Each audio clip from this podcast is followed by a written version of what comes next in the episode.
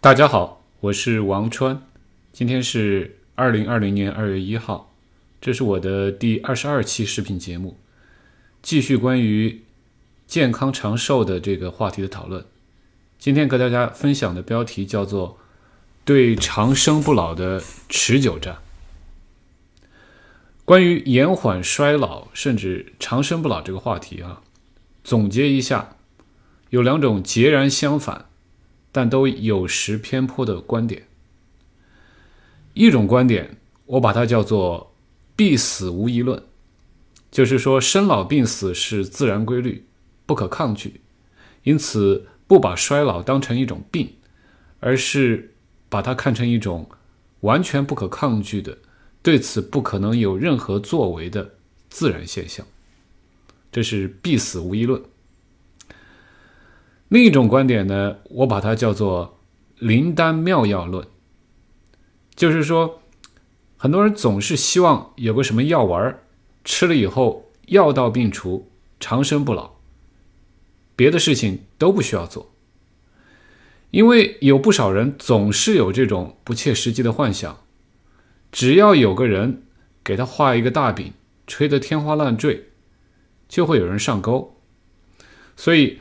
保健品市场是一个非常大的市场，呃，我在网上看到一个数据哈，有研究机构预测，大概到二零二四年的时候，美国的保健品市场的销售收入大概会达到五百六十亿美元。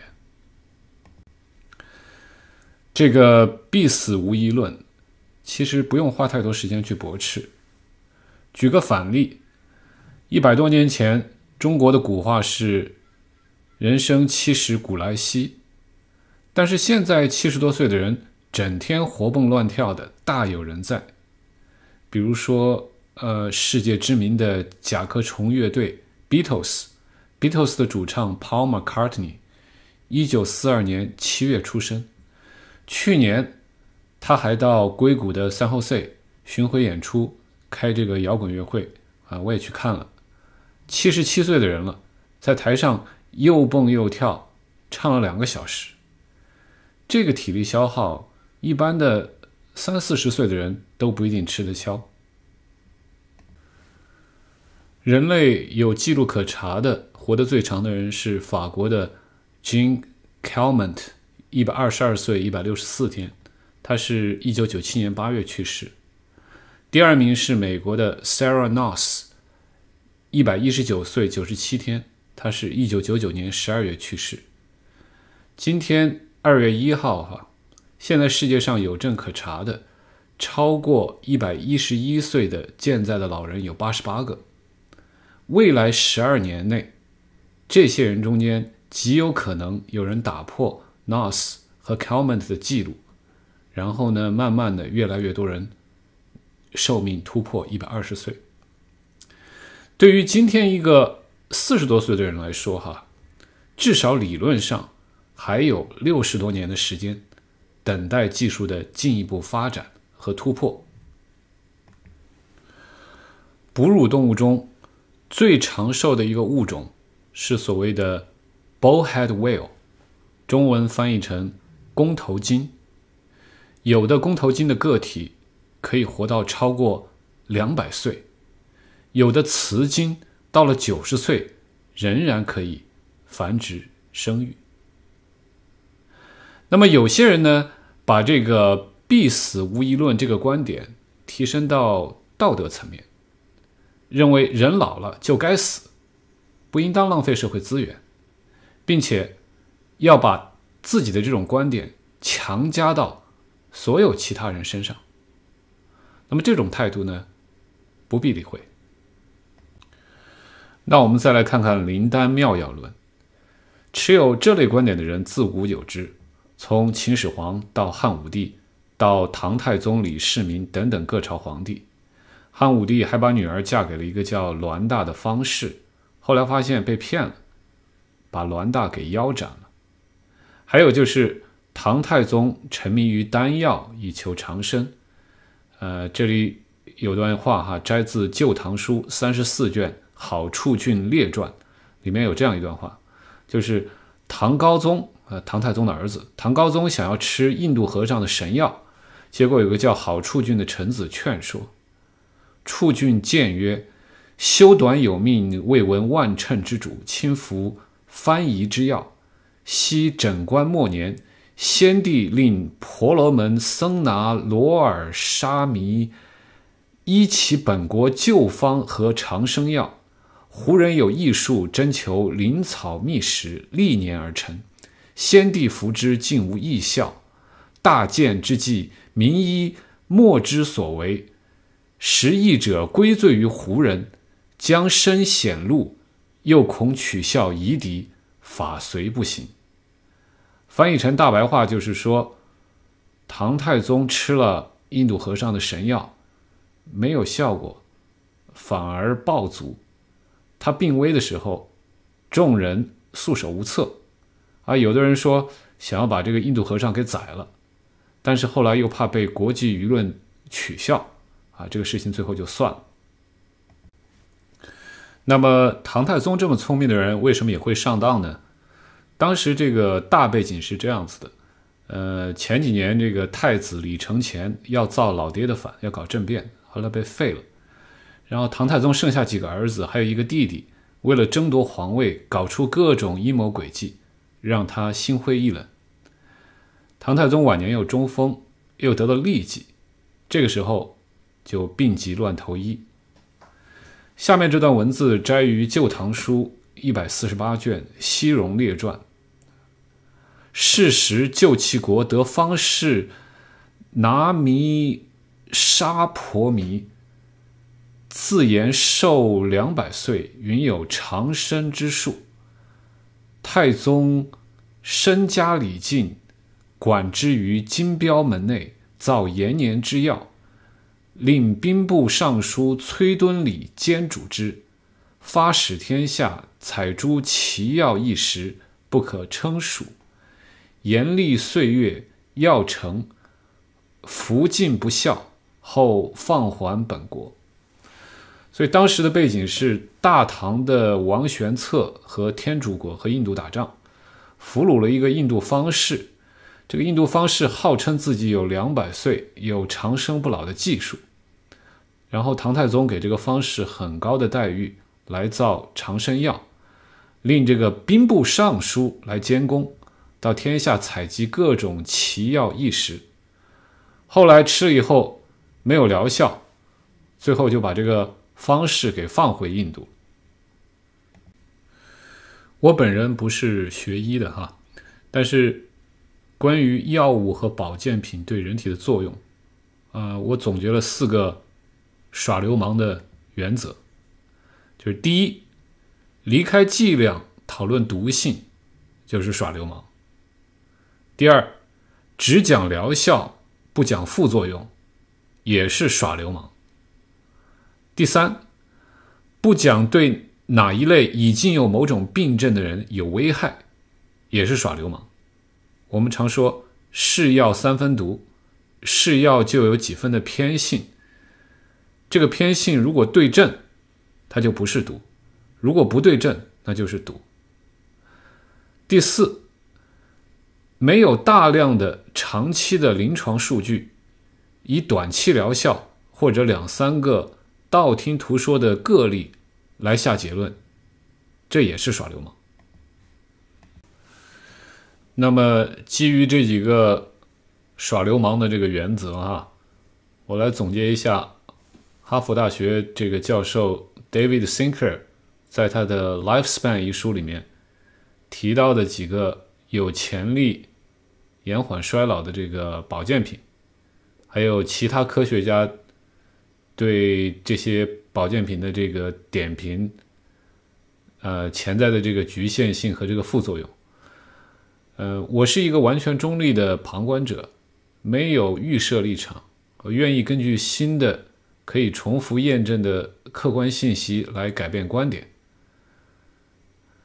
那么这第一种啊，这个这个药物哈，这个它这个叫 resveratrol。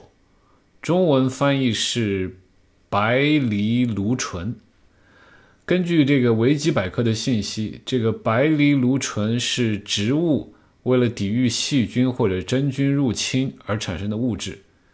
天然白藜芦醇的来源有葡萄、蓝莓、树莓，还有桑葚的果皮。大概在二零零三年的时候，哈，David Sinclair 在他的这个实验室发现 resveratrol 可以延长酵母细胞的这个寿命。二零零四年，他和其他的一些人开了一个公司，叫做 Citrus Pharmaceutical，主要目的是开发以 resveratrol 为基础的药物，希望可以治疗糖尿病和癌症等疾病。这个公司呢，二零零八年以大约七点八亿美元的价格卖给了 GSK，这是一个非常大的制药公司。但是二零一三年呢，GSK 把这个部门关掉，主要是因为开发的药物疗效不显著，还有一定副作用。这个白藜芦醇在虫子、老鼠、果蝇上的实验都证明了。它对于延长寿命和抵抗各种疾病有一定好处，但是对于人体的效果不太明显。一个原因似乎是它溶解度不高，很难被人肠胃吸收。有一种宣传说是因为红酒里面包含这个白藜芦醇，所以对健康长寿有好处。但是，一杯红酒里面的含量实际上大概只有一到三毫克。而普通一个保健品里面的一颗药丸，都会有几百毫克以上的含量，所以要靠喝红酒来摄取这个白藜芦醇来抵御衰老的话，基本上是一厢情愿的痴心妄想。二零一一年，在美国国家卫生学院 （NIH） 的一个期刊上，以 Ollie Wang 为第一作者的团队。发表了一个系统性的评价白藜芦醇的论文，最后的结论是，尽管这个东西在动物身上实验数据不错，但是没有足够多的临床数据证明它对人体有好处，因此暂时不推荐。呃，现在过了这个九年了哈，我目前看到的各种这个信息来源。似乎还是没有大规模的、有说服力的临床数据来证明这个东西呢可以帮助人抵抗衰老，所以这方面还有这个研究实验在继续，所以呢还是需要啊观望等待。这个 David Sinclair 的书《Lifespan》里面提到他自己服用的第二种保健品叫做 Nicotinamide mononucleide，简称 NMN。